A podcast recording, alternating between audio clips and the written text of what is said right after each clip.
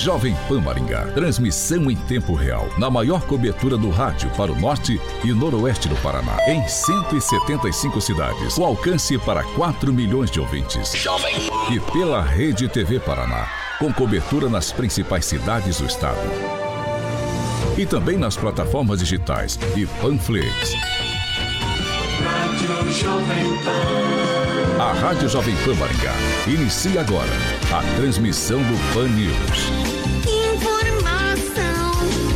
Notícia, Rádio Jovem Pan. O jornalismo sério, com responsabilidade e isenção, na maior audiência do rádio. Os principais fatos e manchetes do Brasil e do mundo. Jornalismo com informação e opinião. Jovem No ar. Pan News. Oferecimento Angelone é pra todos. Angelone por você. Blindex, Oral Time e Sicredi.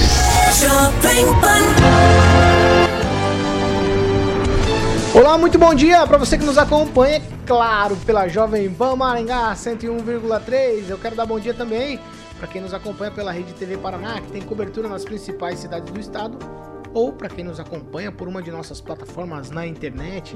Todos vocês são bem-vindos para participar com a gente. WhatsApp liberado, as plataformas todas liberadas. Participe com a gente nessa sexta-feira, dia 15 de outubro. Agora, o tempo na cidade. Agora em Maringá, 22 graus, dia começou chuvoso e teremos períodos nublado e chuva a qualquer hora do dia. Amanhã, dia com períodos de nebulosidade e chuva também a qualquer hora do dia. As temperaturas amanhã ficam entre 16 e 24 graus. Jovem Pan Maringá. Para todo o planeta. Pan News. Da Jovem Pan. Rádio Jovem Pan, do as manchetes de hoje no Pan News.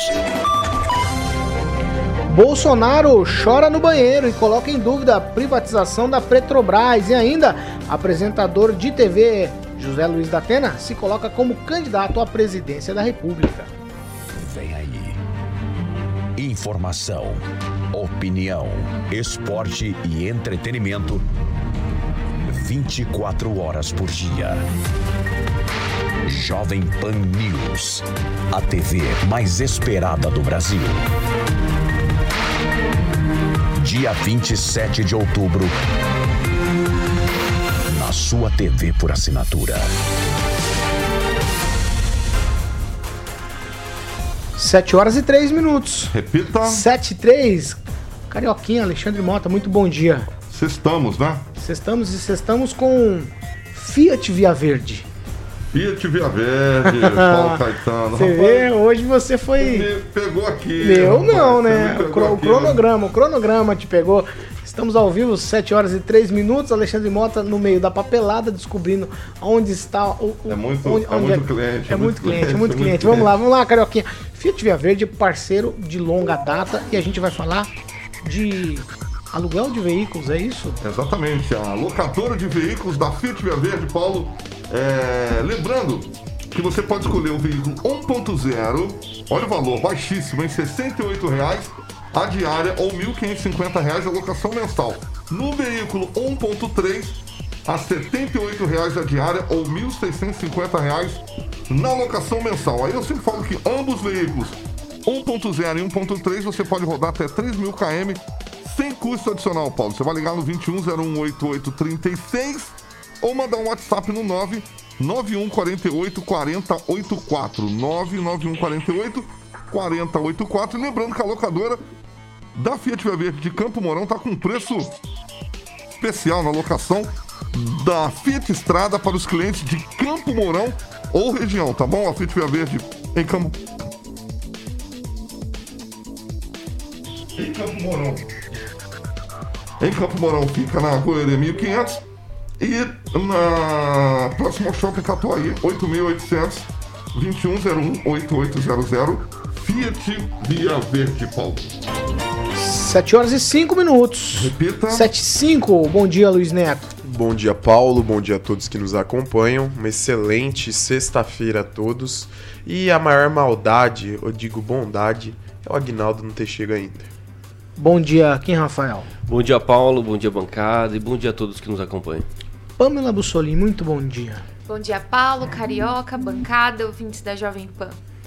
Eu vou lá para Curitiba agora com ele, é, Fernando Tupan, blog do tupan.com.br. As informações do Paraná você tem lá no blog do tupan.com.br. Fernando Tupan, muito bom dia. Bom dia, Paulo Caetano, aqui em Curitiba. Hoje nós tivemos um- uma noitinha fria e os próximos dias vão ser de frio aqui. Ah, minto. Amanhã ainda nós vamos estar meio parecido com Maringá, vamos ter uma temperatura máxima de 23 graus e a mínima de 14. Mas sábado e domingo vem frio, é, domingo e segunda vem frio e já tirei os casacos do guarda-roupa e, e vou usar. E um, vou deixar o meu ótimo dia para todos que nos acompanham aqui pela Jovem Pan. 7 horas e 6 minutos. Repita. 7 e 6, participe com a gente. Você pode fazer como o Juliano, a Wanda, o Alexandre, o Marlon, a Dani, o Charles, a Elisângela, o Rogério, a Flávia, o Valdemar, a Maria, o William e o Ebert. Todos eles participando com a gente em uma de nossas plataformas. Você fique bem à vontade para participar com a gente agora, 7 e 6. Repita. 7 horas e 6 minutos. Ontem, a gente vai começar com aqui uma fala do presidente Bolsonaro. Ontem, ele, num discurso em uma igreja evangélica, ele disse que chora no chuveiro e colocou em dúvida sobre privatizar ou não a Petrobras. Por que a gente está colocando isso logo no início do Pan News? Porque ele cita o, a Petrobras, a privatização, e eu quero abordar esse assunto junto aqui com a questão lá do, dos deputados votando a questão do ICMS. Então nós vamos ouvir o que disse ontem lá nessa igreja evangélica o presidente Bolsonaro. Vamos acompanhar. Quantas vezes eu choro, vezes eu choro no banheiro em casa? Minha esposa nunca viu. Ela acha que eu sou o machão dos machões. Em parte, acho que ela tem razão até aqui.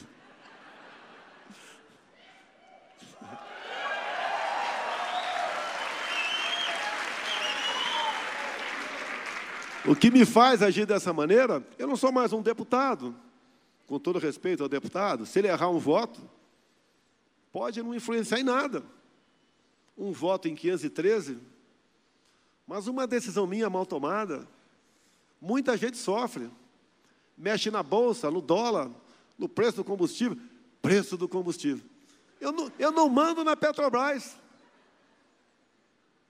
Agora, toda vez que aumenta o combustível, a culpa cai para mim. pô. Será que devemos privatizar a Petrobras ou não? Vamos fazer o que tem que fazer. Jovem Pan, nosso partido é o Brasil, nossa ideologia é a verdade. 7 horas e 8 minutos. Repita. 7 e 8.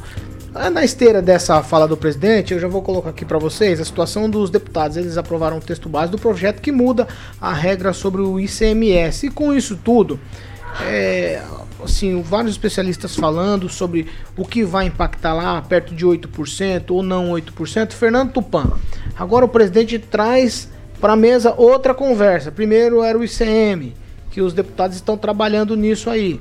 Aprovaram lá o texto base, vai para o Senado. Agora o presidente põe na mesa privatização da Petrobras. O que é que vai resolver? Privatizar a Petrobras para resolver o preço do combustível ou mexer na alíquota de ICMS dos estados? Olha, Paulo Caetano, nenhuma nem outra para segurar o preço do Petrobras, da, da gasolina e do de todos os derivados do petróleo, nós precisamos controlar o dólar. E isso o Paulo Guedes poderia fazer segurando o apetite lucrativo dos banqueiros. Então, se ele não agir desse, dessa maneira e pensar rápido, ou quem sabe, pode até mudar essa equipe econômica que está deix, é, deixando muito a desejar e poderia apontar novos rumos para a economia e até dar uma oxigenada na reeleição dele. Porque do jeito que está, com o, o, preço do botijão de gás a 100 reais e a gasolina a 6 reais aqui em Curitiba e em outros lugares do país está chegando a 7, 7,50. Um colunista aqui de Curitiba chegou a, no início da semana falar que tinha um posto vendendo a 9 reais. Pelo amor de Deus, que mundo que nós estamos? É o fim dos tempos. Então o Bolsonaro, se não quiser vencer essa eleição, vai manter essa, essa política econômica e no dia 1 de janeiro, dia 6 de janeiro, não me lembro o dia exato que vai ser a posse do novo presidente, vai para casa e vai ser um lembrado como Trump tupi, é, tupiniquim. Então ele precisa agir rápido e parar de lero-lero e trocar esses assessores que ficam falando que é, é culpa do ICMS, é culpa da Petrobras. A Petrobras tem uma culpa, assim, que o custo da Petrobras é maior que todas as empresas de petróleos do mundo. Enquanto uma Shell, por exemplo, tem 80, 89 mil, se, se não me engano, é, funcionários, a Petrobras só no Brasil tem 130. Então, pelo amor de Deus, algo está errado. Privatizar, eu acho que devia privatizar mesmo e acabar com essa história aí que nós vimos no, no governo PT, que foi uma vergonha. Agnaldo Vieira, o presidente diz que é, chora no banheiro sozinho, com medo de errar nas decisões, né? A decisão dele pode influenciar. E ele traz a baila a questão justamente da Petrobras. É, falando, ah, tá vendo? É a Petrobras, aí cobra do preço. Primeiro ele colocou combustível, é, ICMS, aí agora ele coloca que é, o problema é a Petrobras. É, uns falam que é o dólar, outros falam que é isso, outros falam que é aquilo. Que nesse pacote todo aí, Tá faltando assumir responsabilidade o presidente ou tá tudo certo? É, já dizia Pablo, né? O homem não chora. Nós precisamos de alguém com poder de decisão. Sempre disse aqui que temos que tomar decisões, quem, quem é gestor, é, certo ou errado, mas tome uma decisão, né? Não, realmente não, não chore no banheiro, não, porque a gente precisa do presidente ativo, trabalhando e tomando decisão.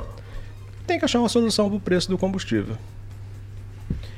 Quem, Rafael? Então, é por isso que ele chora no banheiro, né? Pra ninguém ver, né? Porque, querendo ou não, quantas coisas nós passamos que realmente nós temos que nos é, ficar sozinho naquela quatro paredes e conversar consigo mesmo, às vezes fazer uma oração, uma reza e fazer né, é, um desabafo que muitas vezes não pode ser feito com o ministro, não pode ser feito até com a própria esposa, com os próprios filhos. Então acho que isso é natural de um, um ser humano e principalmente daqueles que têm uma responsabilidade como o presidente Bolsonaro tem, né, de conduzir esse país aonde é, 95% da mídia é opositora ao, ao governo e sem contar né, outros maracutaia aí que nós vemos aí nos governos, é, prefeitos, enfim, todo mundo contra uh, o governo federal. É claro que chega uma hora que nós precisamos nos desabafar, né? Nós, cidadãos comuns, aí às vezes pagar uma conta ou outra fica meio até estreito o nosso orçamento e já fica, putz, e agora?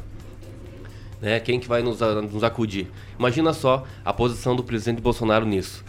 É, agora, em relação aí ao aumento, é, esse projeto né, do ICMS que pode fixar a taxa aí para uma média, né? É feita atualmente 15, nos últimos 15 dias e agora será nos últimos dois anos uma média para fazer então um cálculo para que os governadores possam é, ter definitivamente aí um, é, não tem um aumento tão grande como está sendo todo dia aí, como nós estamos vendo. É, essa questão do ICMS é, tem gerado muita polêmica, inclusive até você falou aí, Paulo, né, na, na manchete de que teria aí uma baixa de 8% para gasolina, 7% aí para o etanol, etanol e 3,7% mais ou menos para o óleo diesel. É claro, se a gente pegar hoje o preço do combustível e diminuir nesses 8%, 8% né, nós vamos ver que não vai ter tanta é, é, tanta, tanto preço assim a, a ser considerado. Mas alguns governadores já estão reclamando. Então quer dizer que vai ter, vai surtir muito efeito para os governos. Então eu acho que é um caminho. Precisa mudar muita coisa, mas já é um caminho. Ô Luiz Neto, é o seguinte, o presidente foge à responsabilidade presidencial quando ele é, ah, o ICMS, agora não é mais o ICMS, agora é na Petrobras. Ele foge à responsabilidade ou tá tudo certo? É, eu, eu acredito que não é fugir a responsabilidade, né? Algumas coisas foram ditas aqui e é importante pontuar que não dá para responsabilizar o presidente da República pela postura dos governadores. Né? O Rio Grande do Sul diz, que havia, diz, diz que irá reduzir o ICMS e a perda de arrecadação será de 1 bilhão de reais. Então, é preciso ponderar também a responsabilidade fiscal e a redução dos impostos, que é importante para a população e, e para as coisas que, que estão em um, em um preço exorbitante devido à inflação. Né? O que eu acho importante a gente falar sobre a Petrobras, que é algo que eu venho aqui dizendo sempre no programa. Nós pagamos a conta, sempre, Paulo. A Petrobras ela é uma empresa estatal que, na teoria, não é tão estatal assim, né? É aberta para o mundo. A gente sabe que as grandes grandes empresas de petróleo são acionistas na Petrobras, mas ela é uma empresa que ela é a única que tem a concessão de exploração do nosso petróleo. Mas é, vale ressaltar, Paulo, que essa política econômica da Petrobras ela não beneficia os brasileiros, porque ela é um órgão independente, mas ela controla todo o monopólio das operações de petróleo no Brasil.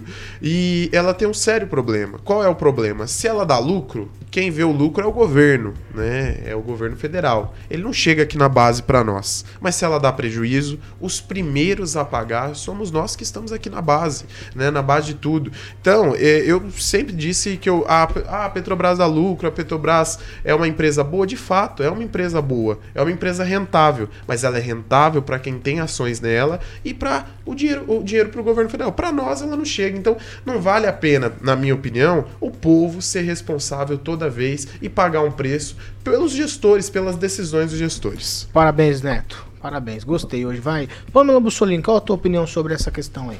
Paulo, é, sobre a privatização da Petrobras, eu acho difícil dela acontecer porque com certeza vai haver muita resistência, mas eu com certeza seria a favor, porque afinal de contas a gente sabe que é é proibido, né, o governo federal mexer, interferir no preço dos combustíveis que consequentemente é, vazam aí para o preço do gás, da, da, nossa gasolina, do diesel, enfim. Inclusive por lei, já falei aqui na bancada que é proibido por lei. No entanto, o governo tem que ficar fazendo essa gerência, né? Da Petrobras o tempo todo, acaba havendo uma cobrança das pessoas que não entendem é, como as coisas funcionam economicamente e esperam que o governo interfira, o governo não pode interferir. Então, além de gerar para nós um desgaste né, com relação a politicamente falando, além dos riscos, né, de se ter um governo que pode usar uma estatal como aquela como cabide de emprego, é, fonte de desvio de verbas, como ela já foi utilizada, ainda tem esse, esses riscos, né, que a gente corre assim de instabilidades, no sentido das instabilidades. Então, eu acho sim que seria uma boa privatizar a Petrobras, afinal de contas ela segue preço de dólar, ela segue o preço do barril no exterior e outras questões é, econômicas mundiais e não só aqui para nós, né, no Brasil. E talvez poderia acabar aí com esse monopólio no sentido também do refino, quem sabe, que é uma das coisas que aumentam e muito o valor do preço dos combustíveis para nós, porque ela é praticamente a única autorizada a fazer o refino do, desse petróleo aqui no Brasil. Então acredito que a concorrência, essa privatização, abrir esse mercado de forma mais ampla, ajudaria a baixar o preço dos combustíveis. eu não sei. Eu acho que às vezes a gente fica defendendo uma empresa dizendo que ela é brasileira e tal, mas ela, como o Neto falou, ela tá quase que a serviço dos acionistas. Sim, Sim faz muito essa não é, história não, de que não, não a Petrobras Eu acho que essa linha do, é uma a linha do Neto é muito boa. É, a linha do, a Neto, linha do é Neto foi, foi, muito interessante porque explica muito bem que quando ela dá lucro, os acionistas ganham e quando a quando dá prejuízo, prejuízo é a gente que paga. Nós que pagamos. Isso, então, exatamente. nada mais justo do que tirar esse monopólio da Petrobras, como você falou, da refinaria, teria que abrir o mercado para outras né, companhias que possam fazer a refinaria da, da, do petróleo, extrair o petróleo, e, e, e, privatizar tudo. Porque essa estatal é uma de economia mista. Então tem a parte do governo, mas tem vários acionistas. Então acho que a parte do governo tinha que logo lançar fora e fazer dinheiro com isso e esquecer. E bota assim, a Petrobras como uma agência de regulação só. É, exatamente. Tipo ANEL, tipo essas outras um, agências um, reguladoras. Algo interessante, algumas empresas no mundo, elas aderem a uma temática. As empresas no, no mercado, eh, as empresas internacionais, elas podem comprar 49% dessas ações. Não sei se no Brasil é adotado esse sistema, não tenho essa informação. Mas o, algo interessante, essas empresas elas podem se instalar no Brasil, abrir empresas aqui também. Né? Então, é, isso é importante. Será que é tão ruim? Nos Estados Unidos a gasolina é muito barata. Por quê? Porque lá tem muita concorrência, tem bastante empresas operando. O pré-sal, a gente ouvia tanto em mercado. 2015, o pré-sal é nosso, o pré-sal é nosso. O que nós colhemos do pré-sal até hoje, Paulo? O que nós colhemos? O dinheiro que seria investido na educação? Cadê esse dinheiro? Nós estamos numa educação defasada, nós não vimos a cor desse petróleo pré-sal. Então é, é sempre o preço. Nós estamos há, há quase 20 anos na mesma tecla, clicando, é, sem ter nenhuma re- resolução do- de, de um problema que afeta os brasileiros. Tupã.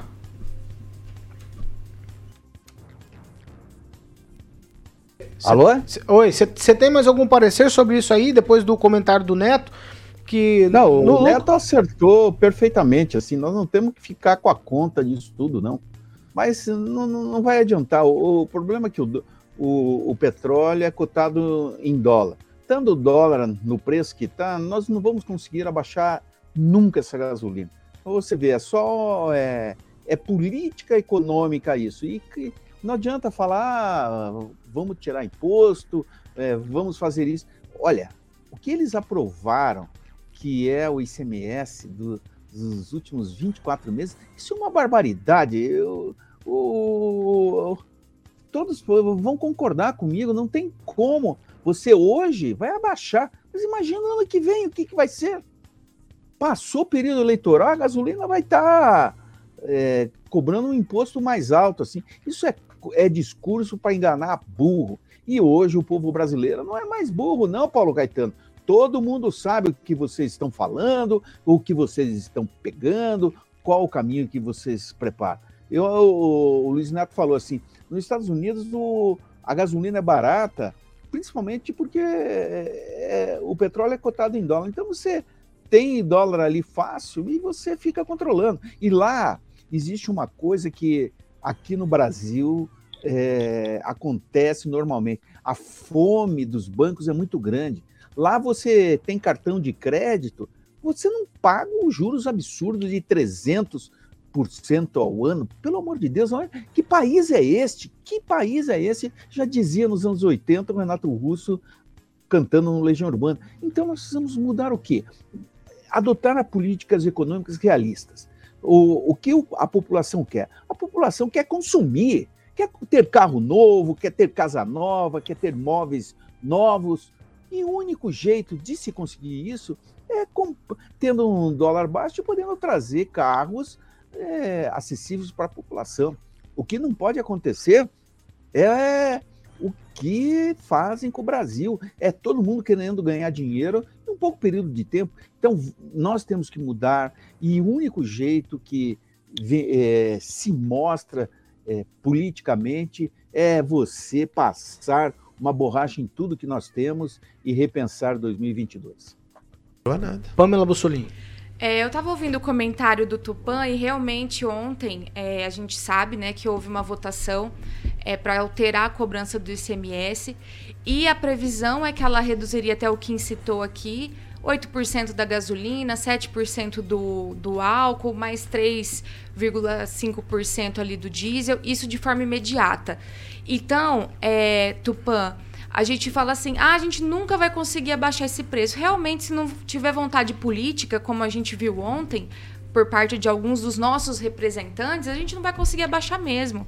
Aqui em Maringá, a gente teve o Luiz Nishimori, que simplesmente não votou, enquanto a população sofre, né, com o valor alto dos combustíveis. Aquela Aline Sleutz, né? Aliás, apoiadora do Bolsonaro, muito me surpreendeu, né? Não votou, não, não, não votou, não dói no bolso deles, né? Eles ganham muito. E pro meu espanto, Paulo Eduardo Martins, que eu votei, aliás, eu tô bravíssima, votou contra. Como que a pessoa vota contra uma redução de imposto? Eu tô chocada, eu tô passada, eu tô indignada como eleitora e imagino que as pessoas também estejam. Então, se não tiver vontade política, realmente a gente não vai conseguir baixar o imposto. Mas se a gente cobrar e nós votarmos melhor e não vamos nos esquecer destes nomes, a gente vai sim mudar a nossa situação. Mas olhar para esse tipo de atitude, como foi visto ontem, é realmente de se perguntar, Tupã, que país é esse? 7 horas e 25 minutos. Repita. 7h25, ó, a Secretaria de Saúde de Maringá registrou 63 casos de novo coronavírus no boletim que foi registrado ontem. O documento também aponta uma morte. Casos ativos agora são 347. Fernando Tupan e os números estaduais. Também a tendência é de queda, Fernando. Olha, você há um mês atrás você não imaginava que isso ia acontecer tão rápido, Paulo Caetano. O Paraná contabilizou é, 1.156 novos casos e 52 mortes na quinta-feira. Aí o estado chegou ao número de 1.526.326 ca é, casos e 39.438 óbitos.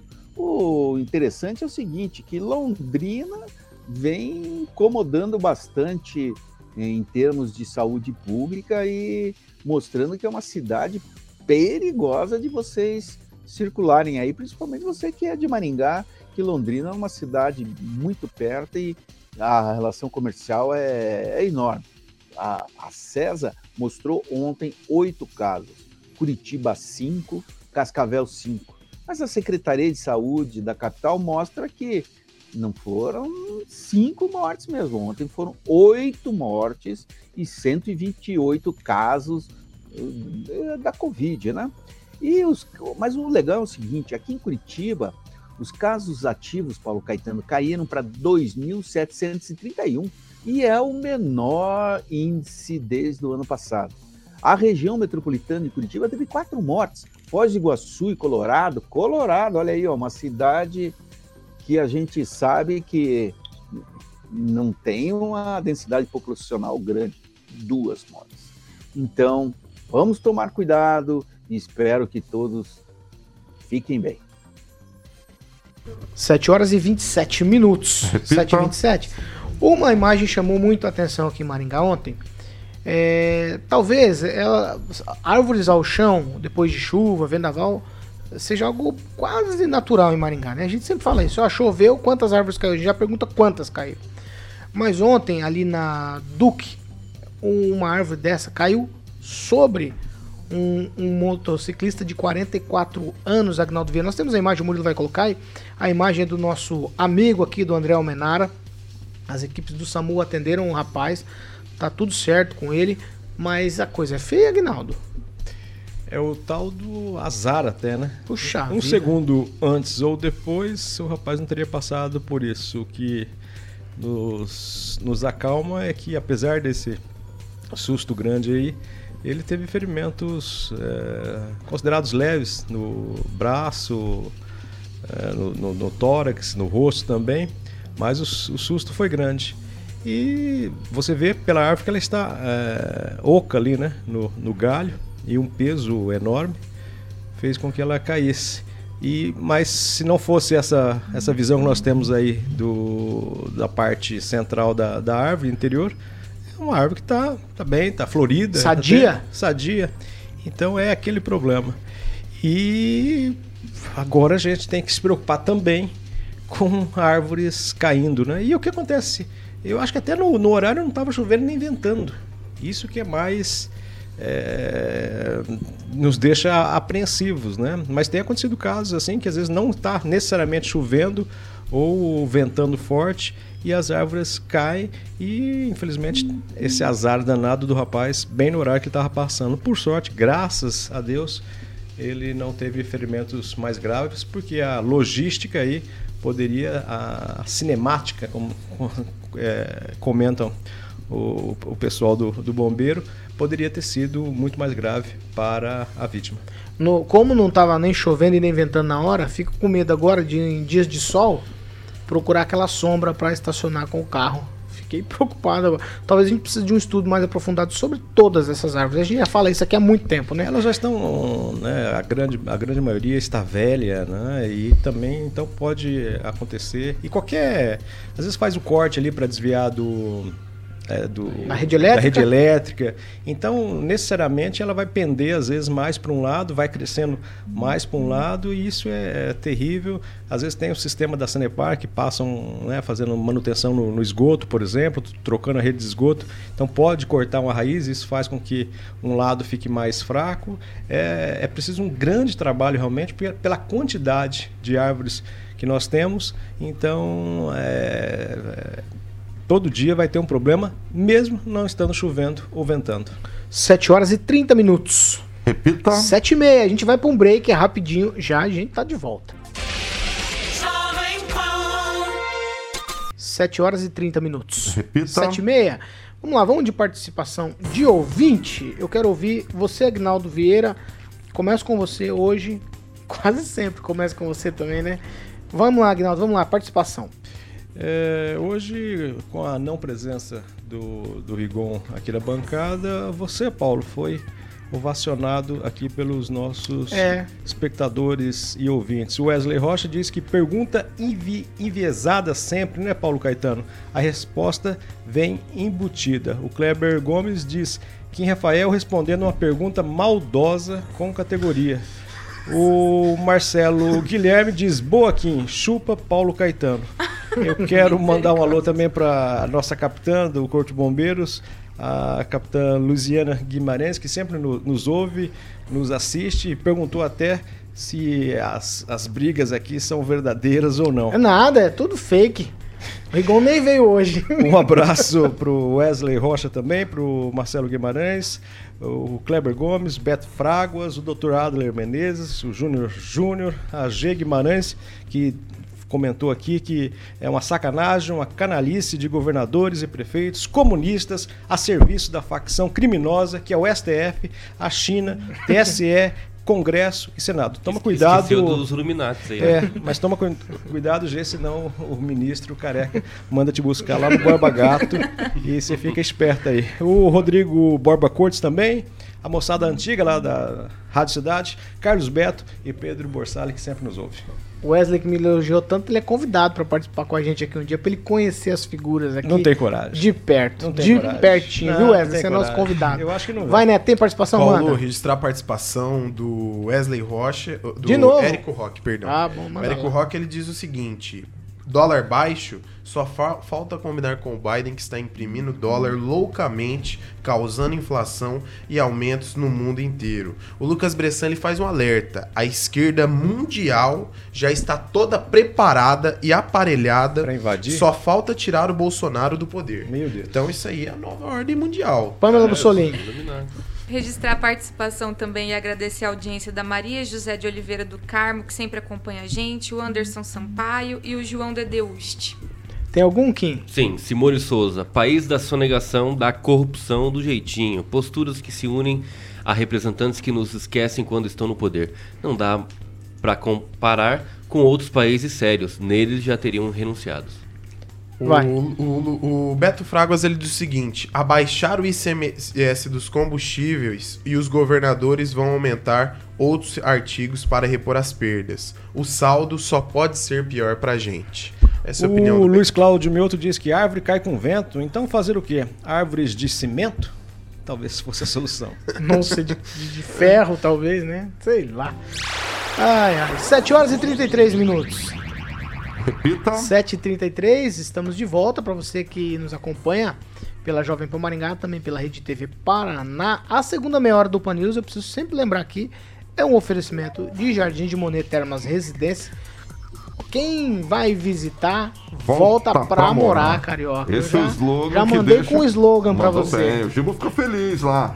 Nos Jardins de Monet Termas Residência, Paulo, com aquela famosa quadra de tênis que a gente teve o prazer de conhecer. O Rigon não veio hoje porque depois das chuvas ele foi lá pra ver se o talude que ele mandou fazer lá no terreno dele tá tudo Tá certo. tudo certinho. Não, lá vai estar tudo certinho, com certeza. Campo de futebol, piscina semiolímpica aquecida, salão de festas, sauna úmida e seca e churrasqueira. Eu sempre gosto de frisar aqui que no finalzinho deste ano vai estar pronta a primeira fase de um termas privativo totalmente exclusivo, com piscina praia, piscina infantil, ofurô mirante, toboágua e bar molhado. Hoje é sexta-feira, eu podia perguntar pro Agnaldo quem que ele queria ver no ofurô mirante. Você insiste, né, com essa história. Hoje cabe, sexta-feira, né, Agnaldo? Opa, eu queria soltar o Lula e o Bolsonaro nesse ofurô aí e falar, né, quem sobreviver, Pega o sabonete.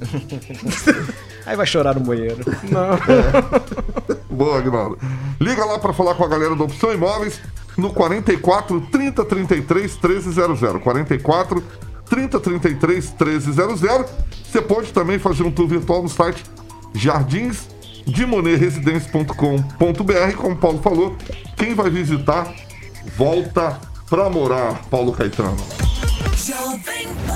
7 horas e 35 minutos. Repita. 7 e 35. Ó, a Agência Nacional de Transporte Terrestre mudou o cronograma das novas concessões de rodovias no Paraná.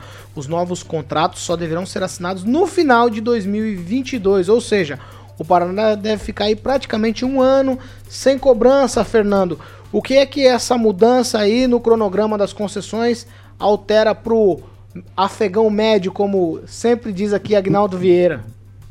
Olha, Aguinaldo, nós vamos poder viajar pelo Paraná inteiro. Ontem o Roberto Lima esteve aqui em Curitiba e veio pagando pedágio. Então, eu espero vocês aqui a partir de novembro que as cancelas vão, vão estar abertas. O, a única coisa que me incomoda, Paulo Caetano, né, nessa, nessa nova concessão é o quanto de dinheiro você vai ter, vai ter que depositar caso você é, dê é, um desconto maior. Por exemplo, se você der, der 17% de desconto, você tem que depositar adiantado 560 milhões. Então, isso significa que o desconto ali que nós podemos ter não vai ser aquilo lá que até eu estava ah, torcendo para que acontecesse e prevendo que seria 50%. Acho que, infelizmente, nós vamos continuar com um pedágio bastante alto, porque o, o Ministério da Infraestrutura assim o quer. E isso, entendeu? Só melhorou porque o governador Ratinho Júnior foi para cima e chegou, ô Jair, assim não dá.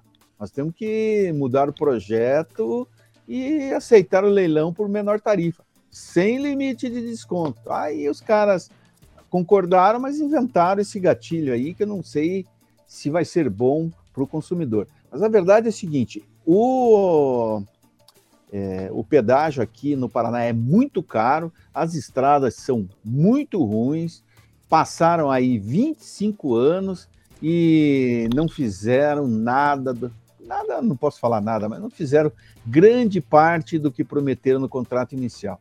Um dia a gente vai saber quais os governadores foram responsáveis por essa barbaridade. Tem muita gente indicando que o discurso do Requião, o pedágio é, diminuiu, acaba, que nunca diminuiu, só subiu e não acabou nunca, porque o, o contrato estava bem amarrado e o governo ia ter que pagar uma fortuna.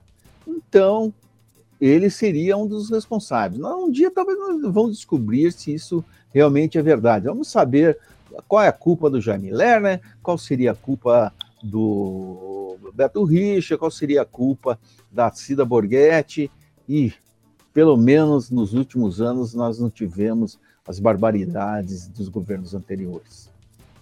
Agnaldo Vieira, cancelas abertas, né? Parece que tá tudo certo, vai ficar um, praticamente um ano.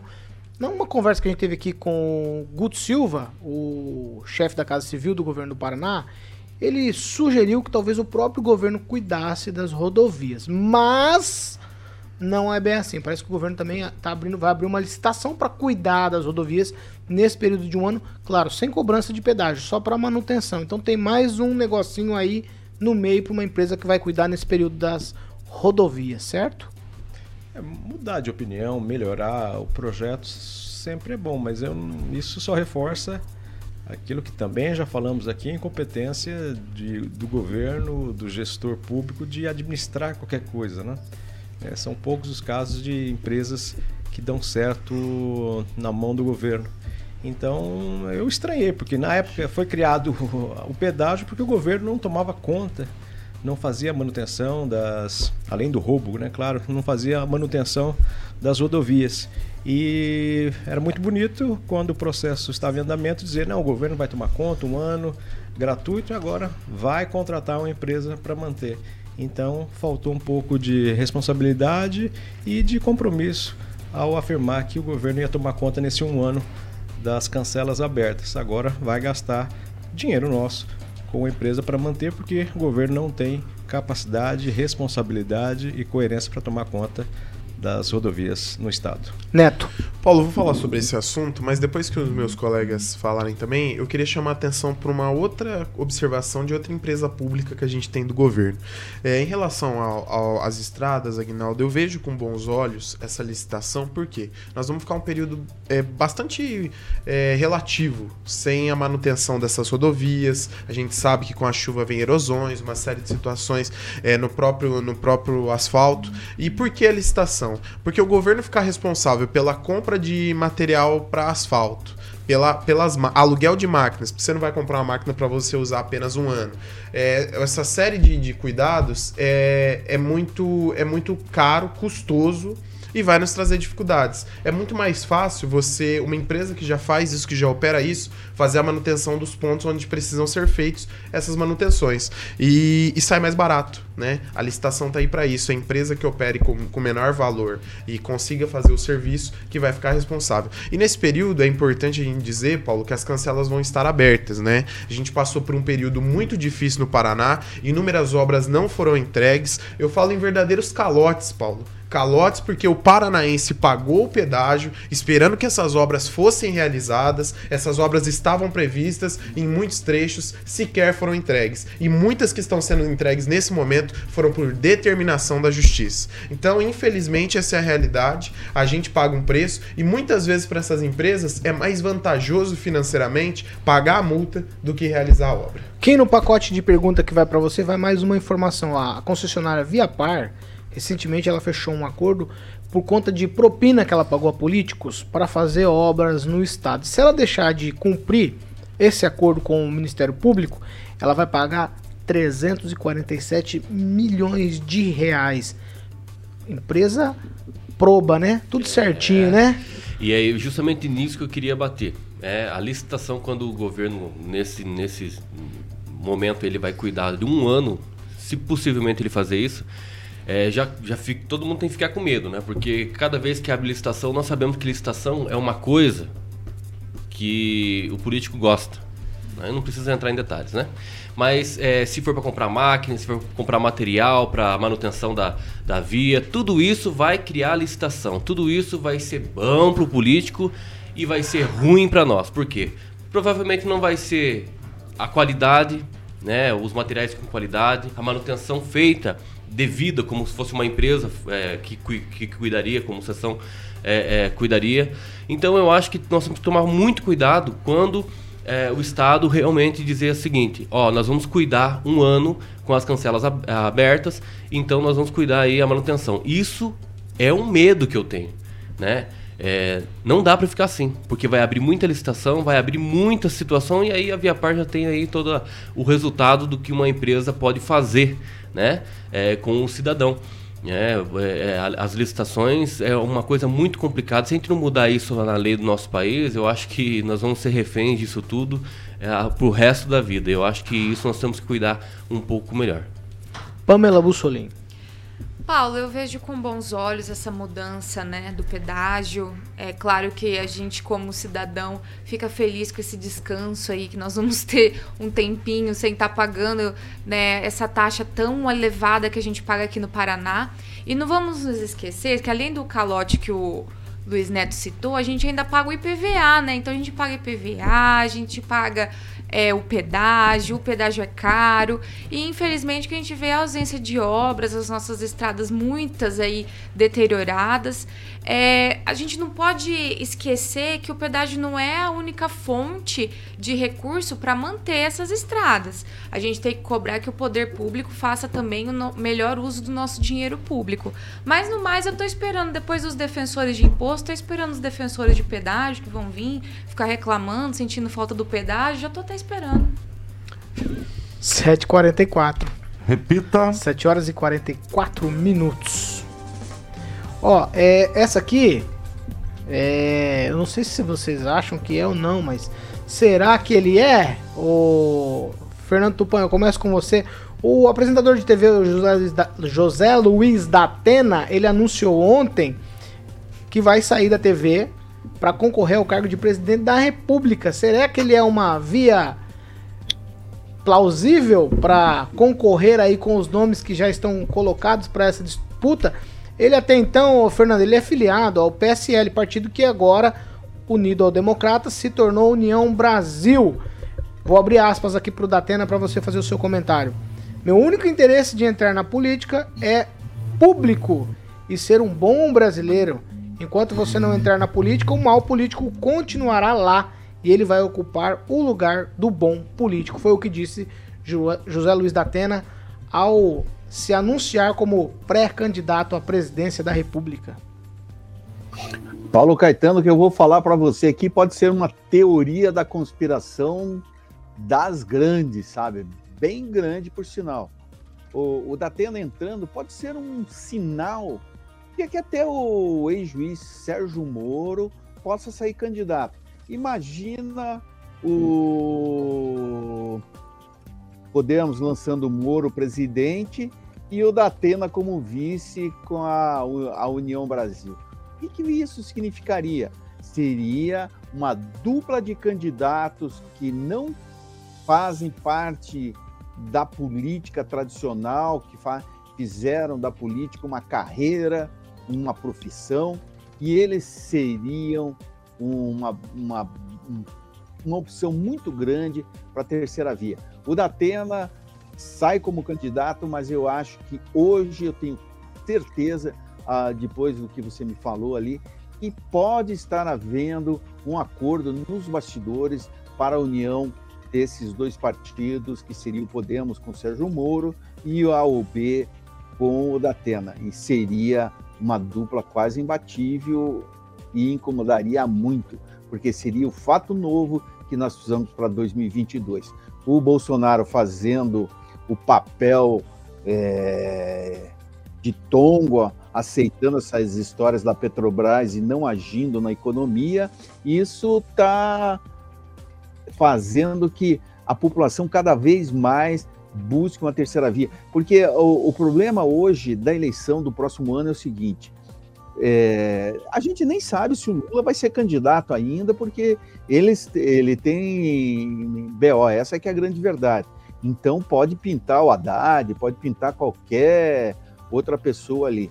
Mas é, que a gente precisa estar esperto assim é que pode ter aquele recall do período em que a economia brasileira estava muito bem entre 2003 e 2008, quando o Lula é, possibilitou compra de casa, de carro, um monte de coisa, e gasolina baixa, e gás baixo. Esse é o perigo que o Bolsonaro tem. O Bolsonaro precisa dar uma chacoalhada nessa equipe aí, que ele, tá che... ele tem muitas boas intenções. Eu votei nele na última eleição, e se ele eh, acontecer a desgraça de ir para o segundo turno com, com Lula, por exemplo, provavelmente eu vote nele, porque eu não suportei e não perdoo o que o Lula fez para o país, transformando o país num grande saco de corrupção que até hoje nós estamos pagando um preço muito caro.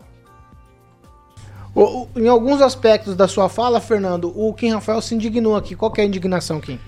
Tupã, meu Deus, que nem diz o Luiz Neto, né? Meu Deus, Tupã. É 2003, 2008, não sei se eu entendi certo, mas você elogiou o governo Lula nesse período. Eu, eu me corri se eu tiver errado, pelo amor de Deus. Eu acho assim, ó, que só pelo simples fato da criação de mais de 40 estatal no governo petista, que fez muitos, mas muitos cabides de empregos, né? E favorecimento pessoal, favorecimento político, sem contar o uso das estatais para tentar, né, tirar um pouquinho para si, para a campanha, para as próximas campanhas, que é, é corrupção, que daí vem mensalão, vem petrolão, vem lava jato, e aí a gente vê o resultado de um governo petista. Eu acho assim, a minha leitura que eu faço é o seguinte, por mais que o Datena entre, eu espero que mais vias venham, viu, Paulo Caetano, para ser cada vez mais democrático o debate, né?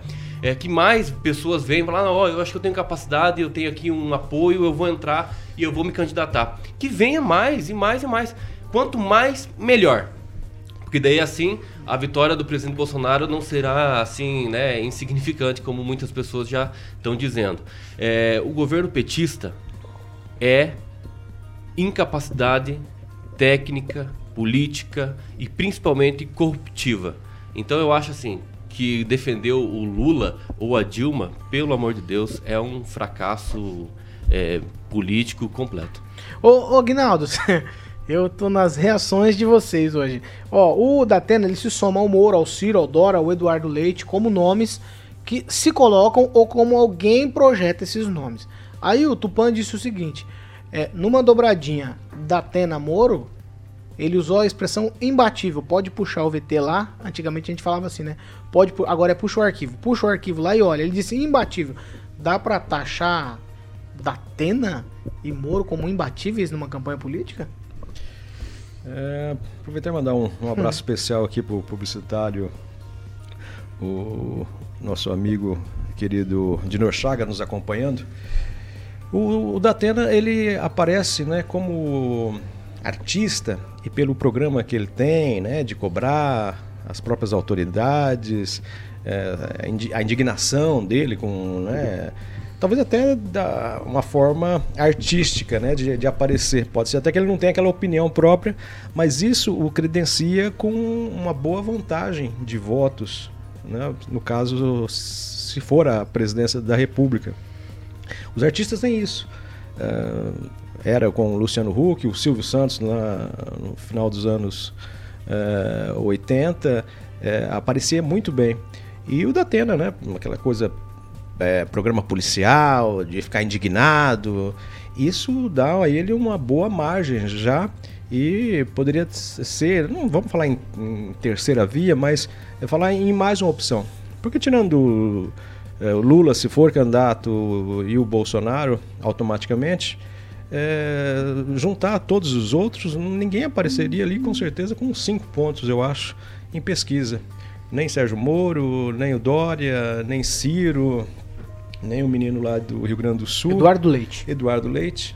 É, seria possível é, al- alguém desses outros nomes para chegar perto do segundo turno ou brigar com esses dois nomes que, que, que é o do Bolsonaro e do Lula. Então eu vejo com bons olhos, é, eu nem penso em, em Moro, mas realmente no PSL, é, né, que virou União Brasil agora, né? Isso, União Também, Brasil. é, vai o credenciar e coloca como o terceiro nome nessa linha sucessória.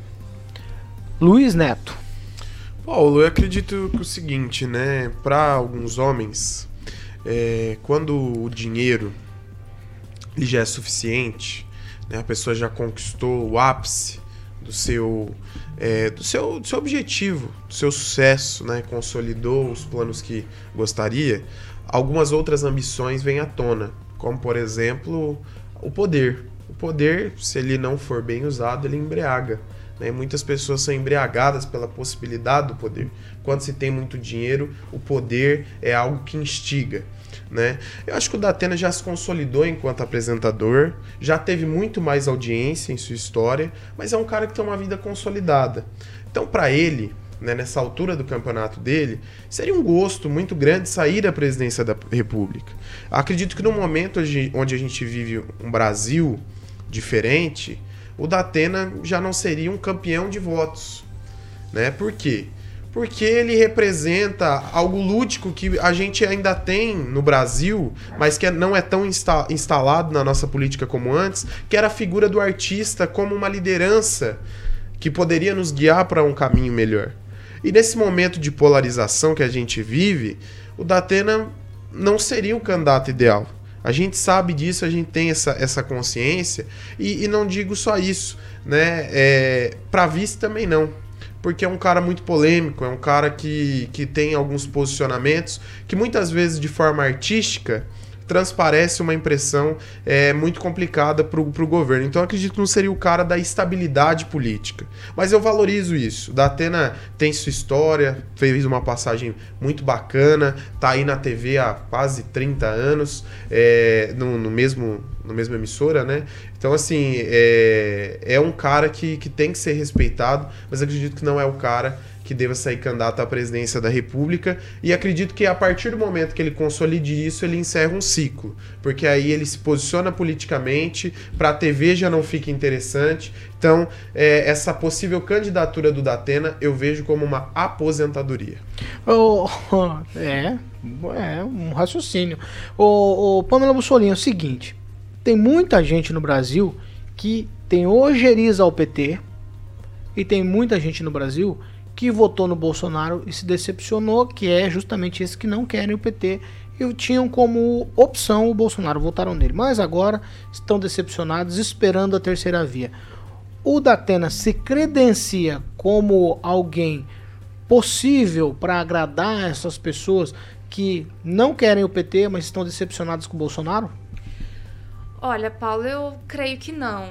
É, eu acho que hoje as pessoas sabem diferenciar muito as coisas. Porque eu acho que no lugar do Datena eu pensaria bem se eu lançaria uma candidatura. Ele que é uma pessoa que é consolidada né, na, na mídia, tem anos de carreira, como o Luiz Neto falou. Porque assim. É, uma coisa é o showman, né, que tá ali na televisão, traz as imagens, ou consertando a lata velha, como é o caso do Luciano Huck. Mas as pessoas sabem separar isso hoje do gestor. Eu acho que o Datena não é a pessoa capacitada para dirigir um país, né? Então, uma coisa é um programa de TV, outra coisa é dirigir, né, coordenar, conduzir o nosso país. Então as pessoas sabem essa diferença. E entrar na política, eu acho que pode trazer um desgaste para ele de imagem muito complicado. A exemplo do Luciano Huck, que anda encontrando aí né, uma dificuldade grande, inclusive, em, em manter a audiência que ele tinha anteriormente. Né? Ele anda. A gente vê várias notícias aí na mídia dizendo que o programa dele do domingo tá com audiência muito ruim.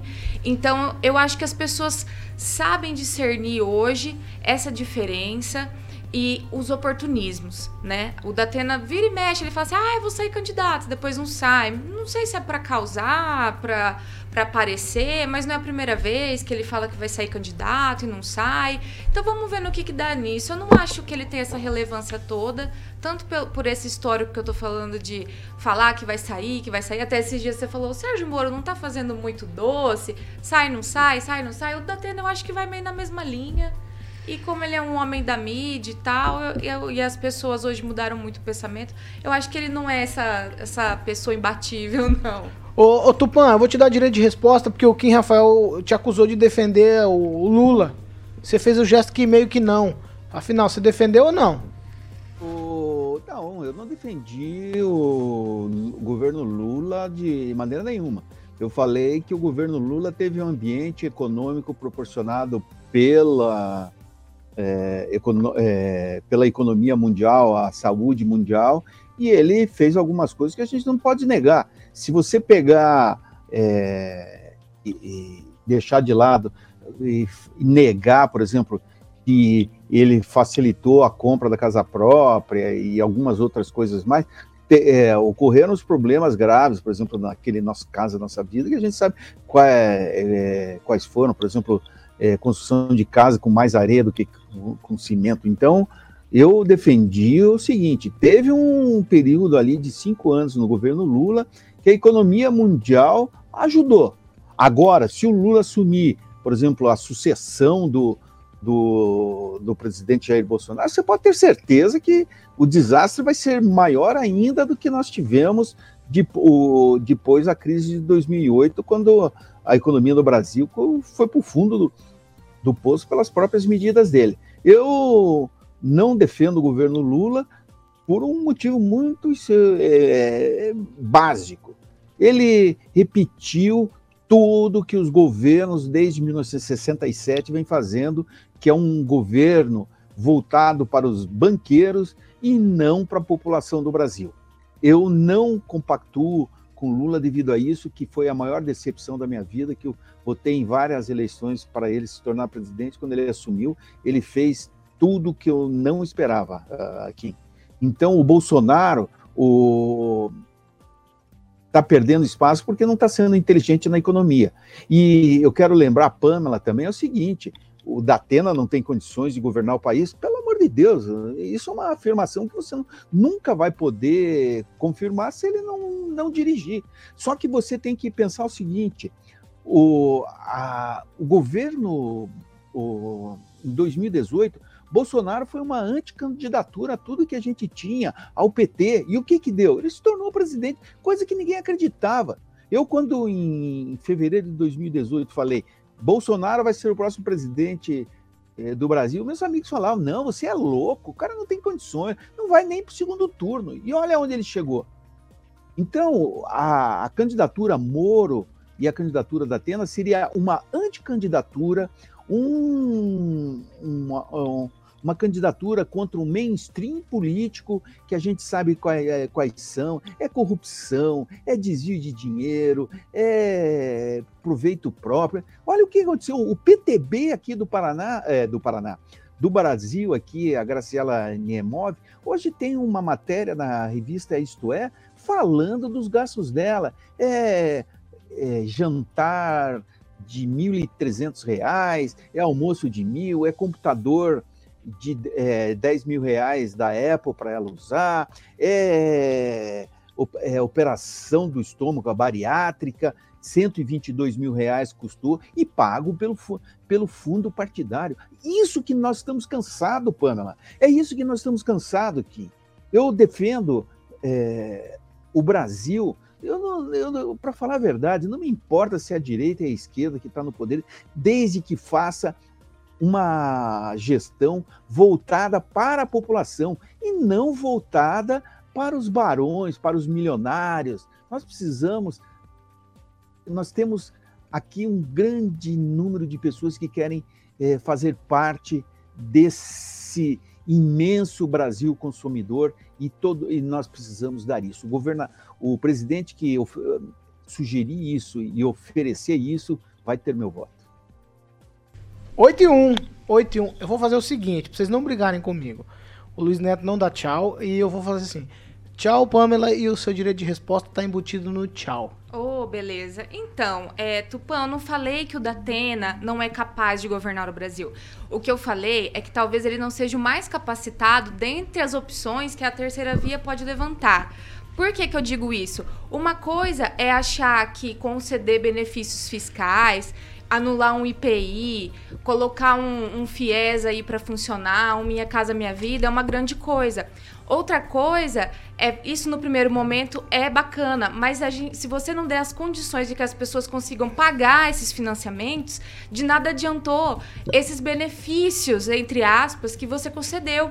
Então a diferença entre ser uma pessoa populista e ser um bom gestor é muito grande. Então eu acho que é nesse sentido que o Datena deixa um pouco a desejar. Eu acho que como showman, ele pode olhar muito para esse lado populista de conceder vantagens que lá Tchau, na frente Pamela. vão abrir grandes buracos na nossa economia. Tchau, bom final de semana. Tchau, Paulo. Luiz Neto, é, é tchau. Paulo, só fazendo uma crítica à Copel, porque nós, desde a última chuva, nós temos pessoas que sofreram muito com ela.